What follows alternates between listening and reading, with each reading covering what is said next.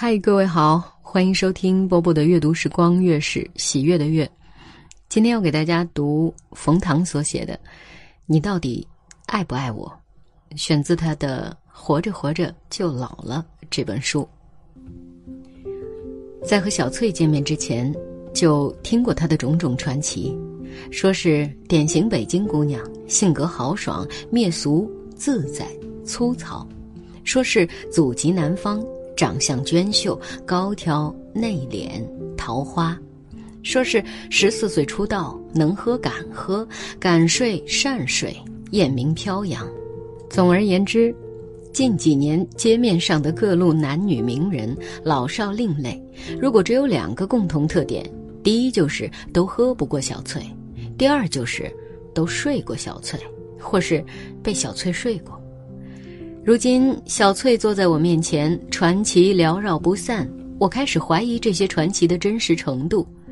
小翠一身职业装，长发、黑袜子，配件搭配精炼老道，话不多不少。饭桌上的气氛不浓不淡。如果她不是谈笑间喝了三瓶啤酒，我会怀疑她到底是不是那个传奇中的小翠。小翠一笑。告诉我不要奇怪，太妹不能当一辈子。她金盆洗手当白领了，当白领对胃很好，定时上班，定点吃饭，业余还上西班牙语课程，感觉天天向上。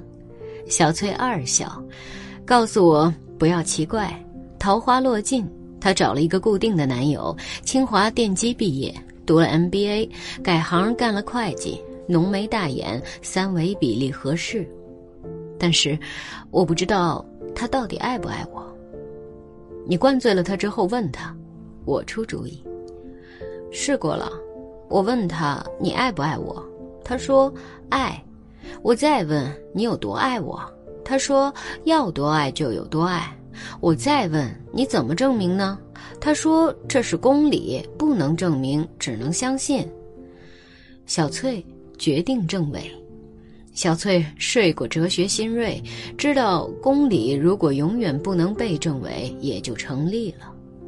卖盗版光碟的每周四到小翠的公司上门服务，小翠挑了一张半黄不黄的 DVD，周五的晚上播放，要清华男友和她一起看。清华男友说：“小翠你自己先看看，屋里太乱，他要做卫生。”于是跳将起来，用吸尘器打扫地板，满头大汗。小翠隔三差五，经意不经意之间暗示清华男友，她从前小街头的时候，认识一个叫小红的女子，姿态曼妙，美于语言，不知道男友有没有兴趣三人同床。小翠仔细描述小红的好处，直到自己都不禁心惊摇曳。身边传来清华男友轻柔而稳定的鼾声，逼到最后，男友义正言辞：“如果一定要三人同床，小翠再找个男的凑数好了。”每次男友出差，小翠都调查得一清二楚。小翠送他上出租车，算准四十分钟他到机场，电话过去：“你到底爱不爱我？”飞机到目的地，男友的手机刚开，小翠的电话过去：“你到底爱不爱我？”男友酒店登记完，刚进房间，房间里的电话响起，是小翠。你到底爱不爱我？给男友一个小时出去吃饭，然后电话过去，你到底爱不爱我？清华男友总算能睡了，电话响起，床头闹钟显示早上三点。先生，要不要小姐按摩？清华男友急了，小翠，你不要闹了。我爱你。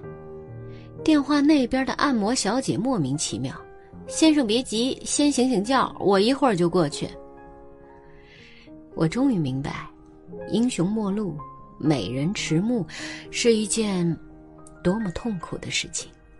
但是，更加痛苦的是和英雄美人最亲近的人。很有意思的一个短片啊，特别有冯唐的风格，就是写什么东西都特别的直白，然后有一种好像荷尔蒙的冲动一样的。嗯，如果一定要总结一下他讲了什么道理的话，就是在爱情里面啊，特别认真或者是没有自信的人，可能就会比较招人讨厌。